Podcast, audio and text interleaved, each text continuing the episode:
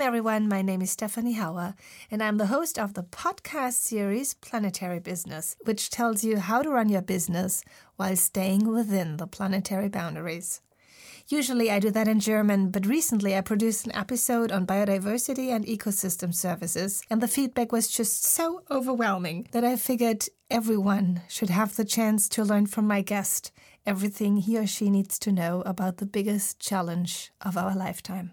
Your very survival is dependent on a highly complex network of other species on Earth. You can only breathe because animals, plants, and bacteria regulate our atmosphere. And you can eat crop because of that sophisticated climate and water cycle that is regulated by forests. Although we can't live without healthy ecosystems, we put them at risk every day. And I guess we do that because we just don't know enough about what is keeping this planet going. This is why I'm so thrilled to have Dr. Frauke Fischer in my show today. She's an expert on biodiversity.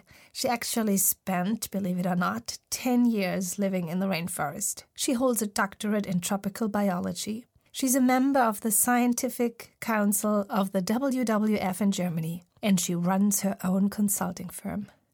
Frauke, thank you for coming into my show today and for letting me tap into your expertise.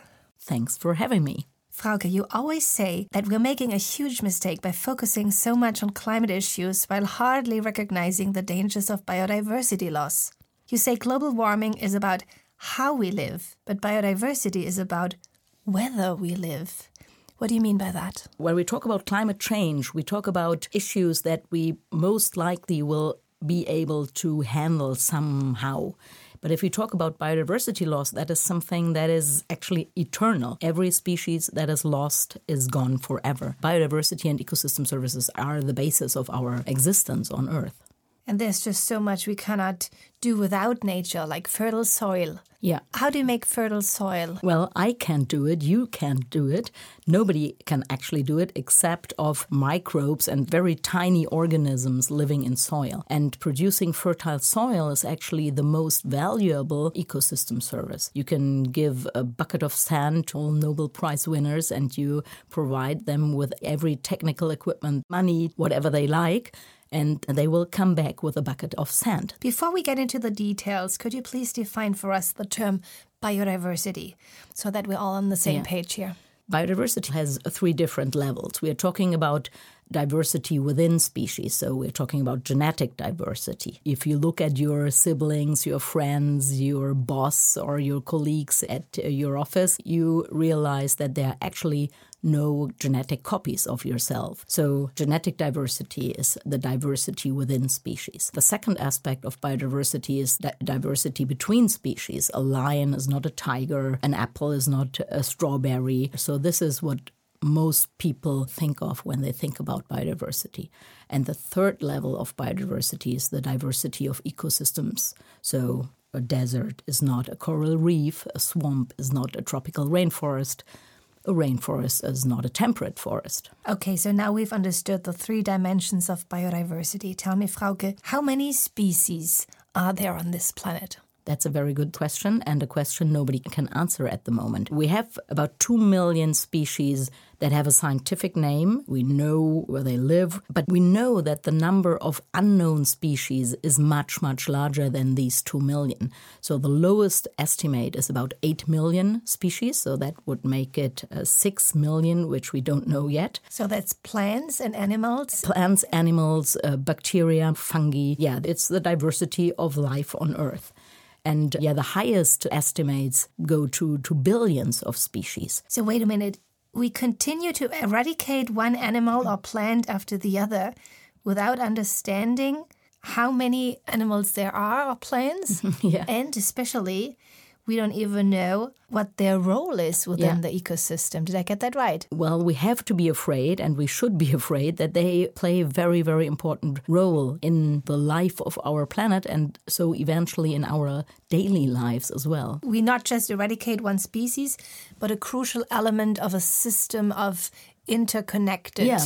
elements, right? I mean, if you look at a car or a computer, none of us, if you're not a car specialist or a computer specialist, you would probably not dare to take a single part out because you don't know if that is an important part or something that is not so important. It's like taking a brick out of a wall, but then the wall might collapse. The problem is that um, ecosystems are much more complex than a wall. A wall is basically a two dimensional thing. Yeah, right. And it, well, you have maybe a couple of hundred similar bricks, but very few bricks have the same role than other bricks. So, yeah, the whole system is much, much more complicated. Let's give an example of how fragile our world is, and thus also our economy, of course. You wrote a book. It's about ecosystems and how they work. So far, it, has only been published in German, but of course, you're happy if an international publisher is interested to translate it. The book has an interesting title, which is What Did Mosquitoes Ever Do for Us, Frauke? So, we don't like mosquitoes. Yeah, mosquitoes are actually the only pollinators of cacao flowers. So, if there wouldn't Really? be mosquitoes, there wouldn't be any chocolate. Oh my God. yeah, terrible to think And how many that. species are there that can pollinate cocoa Yeah, as far as we know, it's only two species of in the world? yes, two species of very specialized mosquitoes that pollinate cacao. Wouldn't some other insect come along and say, oh, that's interesting? This is not the way how evolution functions. It is not that an organism thinks, "Oh, look, there's an opportunity, then I just change my morphology, for example. If that would be the case, we wouldn't have a problem because then no matter how much we pollute the environment, no matter how hard we hunt down species, etc., there would always be an immediate biological answer. But unfortunately, it doesn't work like this. Evolution is very, very slow, and everything in evolution happens by chance, actually. There's no goal in evolution. So it could take, say, a 100,000 years, a million years, until just by accident, one other insect fits into this blossom and thinks, yeah. okay, that's. yeah. So that, but then since the cacao tree doesn't live a hundred thousand years or a million years, cacao trees would have gone extinct by then. So this is why it wouldn't work. That was easy to understand, but sometimes it's not that obvious what happens. Say we kill a hundred million shark every year. What does it do to the ecosystem? It's not the, just the shark Mm-hmm. Yeah. that we kill, but we kill an important part of the whole system. Yeah, predators like sharks are important in shaping ecosystems. So if we eradicate those top predators, everything in the lower levels of the food chain could run wild, for example. So the sharks are controlling medium-sized fish. If the sharks are gone, these medium-sized fish increase in abundance. Say barracudas. For example, yeah, if uh, the population of these medium sized uh, predators increases, something that's actually called a mesopredator release, that would lead to more predation on smaller fish, for example. The smaller fish might be important in cleaning corals, for example. Parrotfish. Parrotfish, yeah. So, and eventually you might eradicate corals by killing sharks, even though at first sight, sharks and corals don't have anything to do with each other. And as you said in the beginning, we don't know anything about most of the species there are on this Yeah. planet. So the, the story that you just uh, told us, we have that like maybe Mm-hmm. millions of times, and we just don't see what is happening. We don't understand the chain reactions. Yeah. And in this case, the story doesn't end here. You said the corals will be affected if we kill the shark, but corals are so important also to help the sea take up the and carbon, they- right? Yeah, Uh, and then CO2. and they are home to not only a couple of fish species, they are home to a large variety of other living creatures in, in Corals the marine world. protect also the coastline. They are a natural barrier against floods and storms. Lots of people live from the fishery Yeah. in that area. So just by killing shark, we have those huge consequences Yeah. that we can hardly understand. And If I can add that, if we look at ecosystems, yeah, in total, there are relations that are much, much more complex than either the shark and coral reef example or the mosquito chocolate example. a lot of species are on the verge of extinction, which means they have not become extinct yet. But they have been so decimated by mankind that they are about to become extinct. Can you give us some figures? To what extent has man spread out mm-hmm. compared to wild animals? Yeah. If we look at the biomass of mammals on our planet, we know that about 36% of that biomass is humans. Mm-hmm. So if you would weigh all, well, mammals on Earth, 36% of that mass would be humans. About 60% is livestock. So we can say that only about 4% of all mammal biomass is wild, and the remaining 96% is either humans or livestock. That's really crazy. If you another th- number which I think is quite uh, shocking is that the number of chickens in the world is about 3 times as high as the number of all wild birds combined. That is sick. Give us the big picture. If you look at all the species, how has the population decreased of the wild animals? Yeah. We have reduced the numbers of almost all vertebrate populations. So vertebrates are animals that have bones, so fish, amphibians, reptiles, birds, and mammals. And we have reduced the numbers of these animals by about 68% since 1970. So the species, most of the species are still there, but we've made them all very rare. We have seen that coming for so many decades. And I wonder how much do we have to destroy until we mm-hmm. say that's enough? Tell us something about insects. There was this pretty famous study in, out of Germany, but mm-hmm. then they took it uh, on a global level. Mm-hmm. What did we learn there?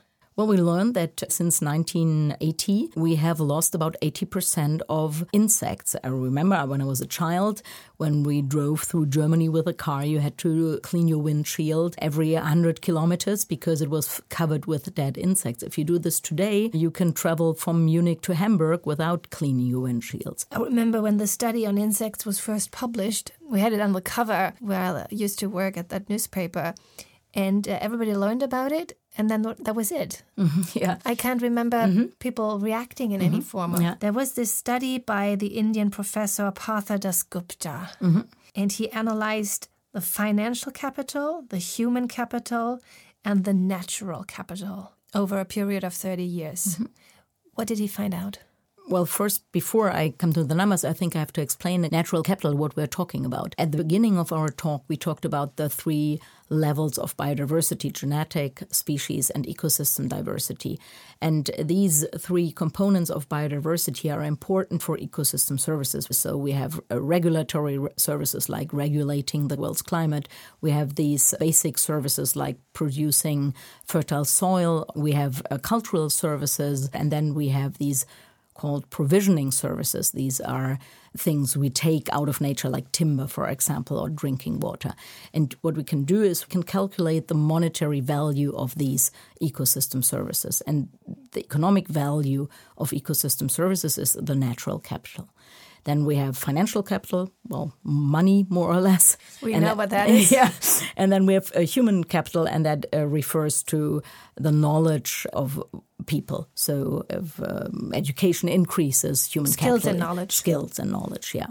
So what the scientists found in the, the so-called Dasgupta report is they looked at the development of the financial capital, human capital, and natural capital over a time period of from 1992 till 2014. And they found that financial capital per person on our planet increased by about 100% in that time period. That makes sense. Human capital increased by 13%. So that means that there was an increase in education and, and training, whatever. And natural capital decreased by about 40% in the sa- 40%? 40% in the same time period. And since we know how much we depend on biodiversity and ecosystem services, that's really bad news. And it seems like this was an old report, but it took them so long to analyze Yeah. all the data. So since 2014, I guess we haven't done a very good job with, mm-hmm. with respect to the natural capital. So we are losing natural capital, which doesn't cost us money, but is so mm-hmm. so important Yeah. also for the economy, not Yeah. just for mankind as a whole. I'm very much in favor of putting a price tag on ecosystem services because you know the basic problem with capitalism that we have always externalized cost. Mm-hmm. You don't get punished if you kill animals if they go extinct. Nothing happens. And on the other hand if you treat soil in a sustainable way or if you grow your plants in a sustainable way you don't get mm-hmm. incentivized for that. It is what i'm working on that we can find a system that puts a price tag on everything that is valuable to Mm-hmm. us. Because this is just our language, the language of money.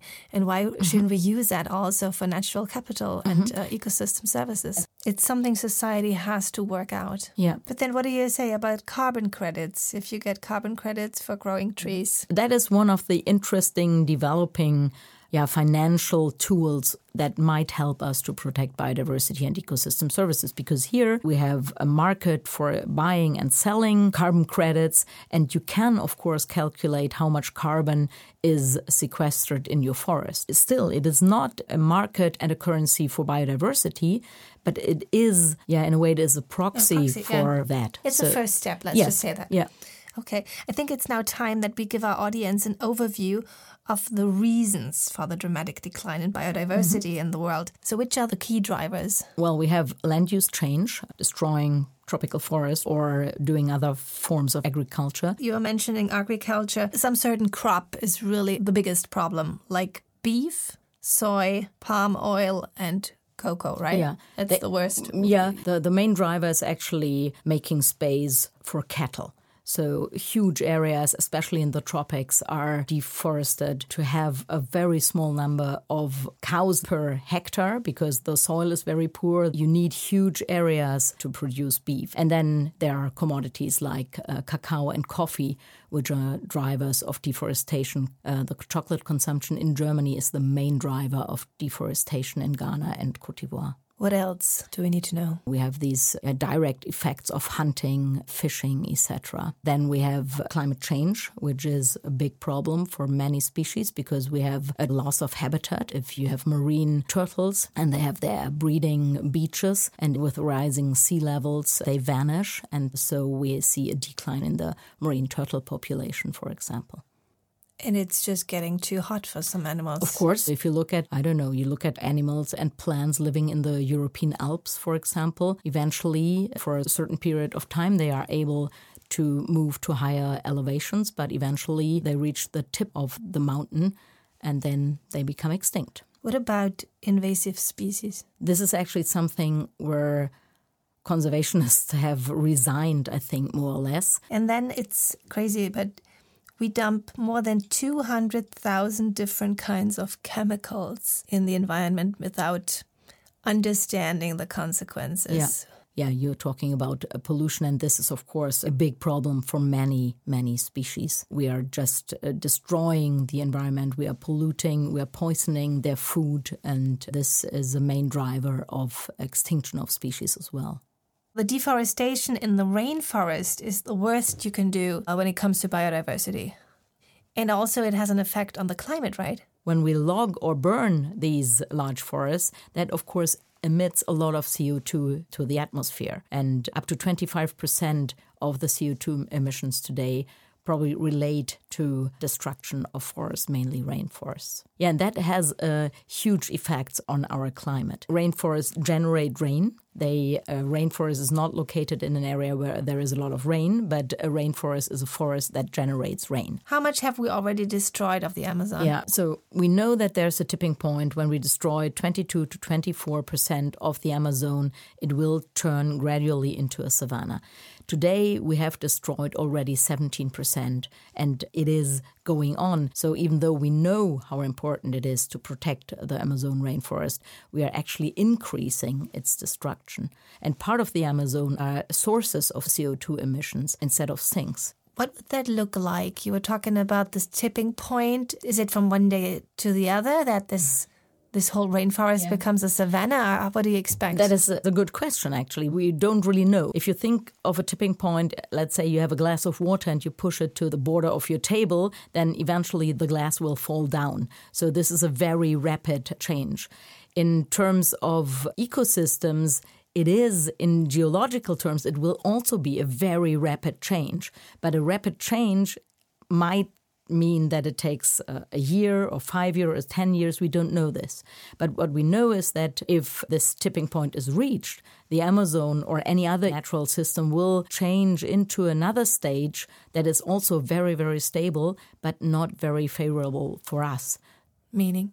Meaning uh, droughts in the United States. The United States and Canada are very much, and, and Central America as well, are very much dependent on the, the Amazon forest producing rain. So the, the rainforest produces rain that falls down yes. in the United States. Yes. That enables the states to have agriculture. Yes. This means we need to end any kind of deforestation immediately. And I'm not just talking about rainforest. We should stop any kind of additional degradation of land. Experts say we must define a goal like the climate neutrality. They call it land degradation neutrality. We've seen so many pictures of what is happening in our forests. But tell me, what is happening under the sea where it's dark, where we don't see it?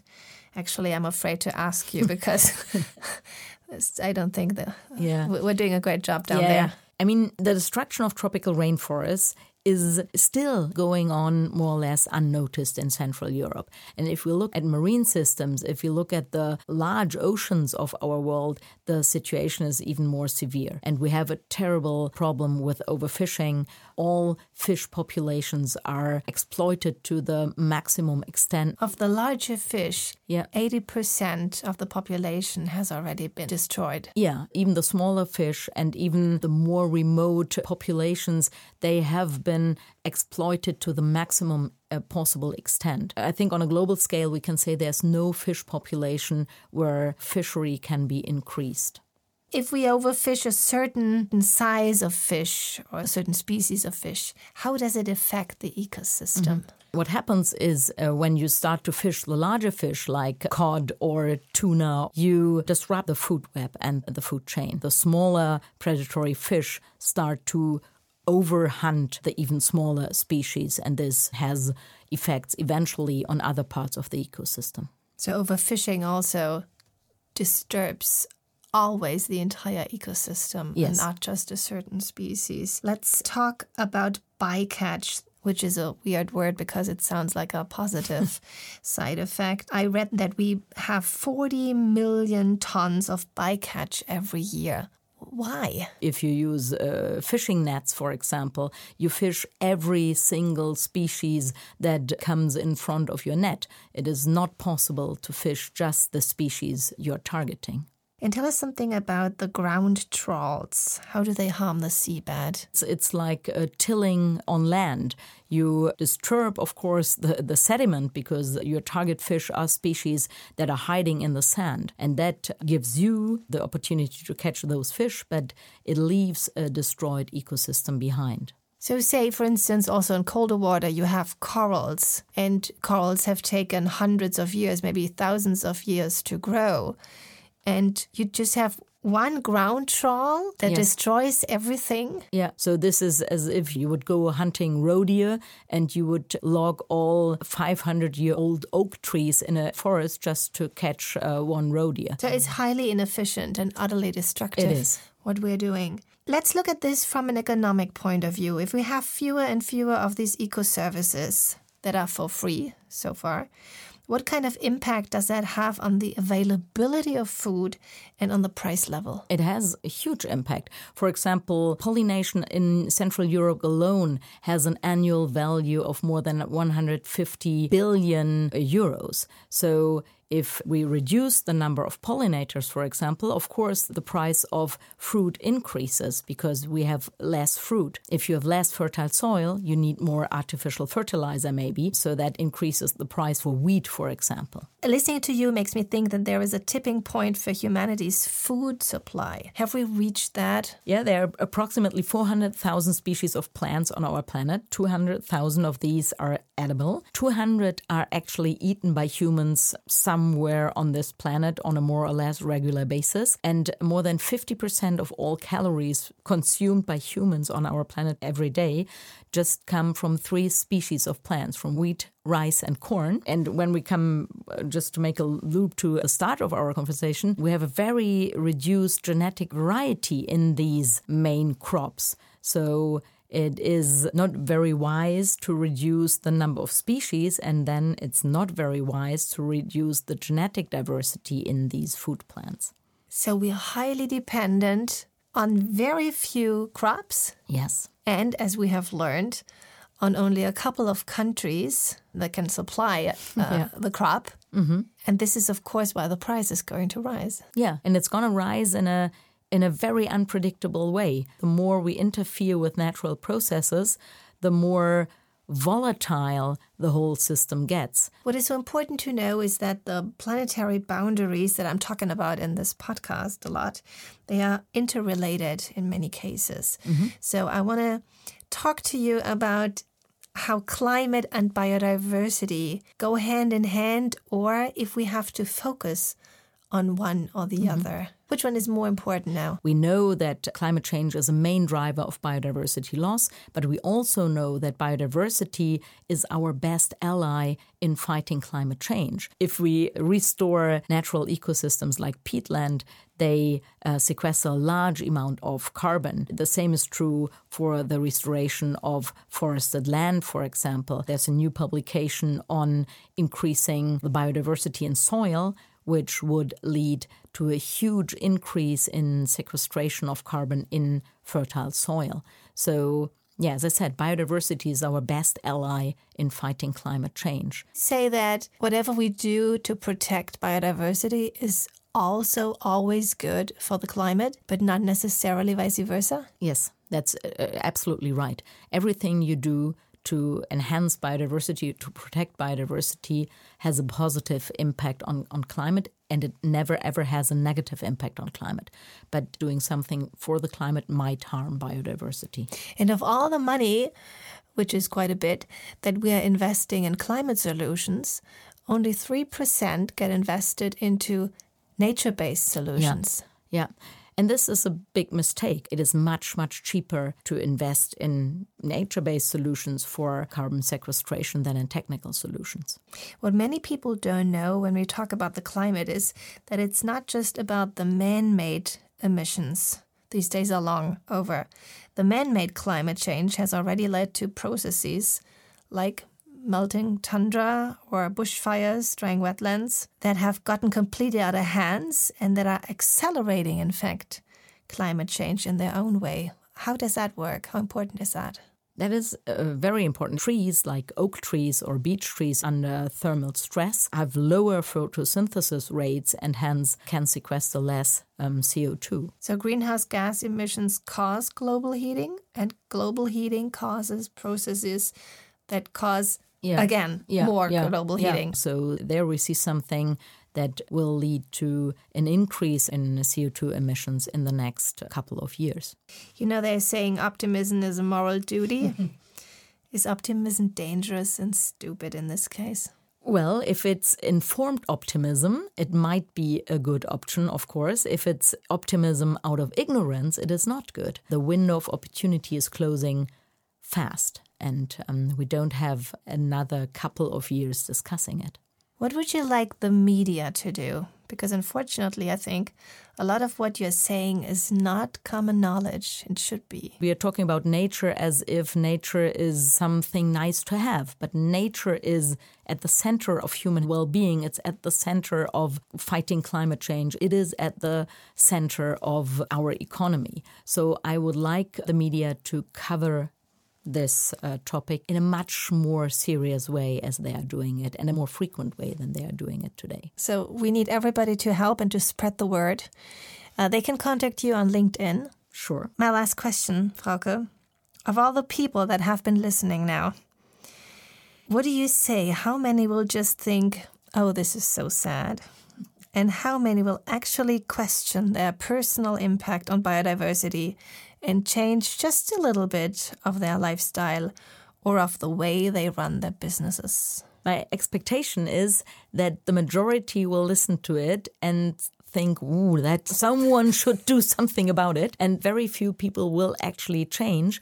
But it depends if they were listening to our podcast with their peers, these peers might put pressure on them, or everybody might feel a certain pressure of the peer group. And these people I expect to change their habits and their way of dealing with nature. We will see. Thank you, Frauke. Thanks for being on my show. Good Thanks. luck to you.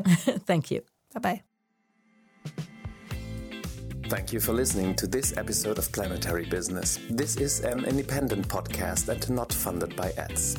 If you want to support this podcast, give us a five star review on iTunes or Spotify and tell everyone you know about it.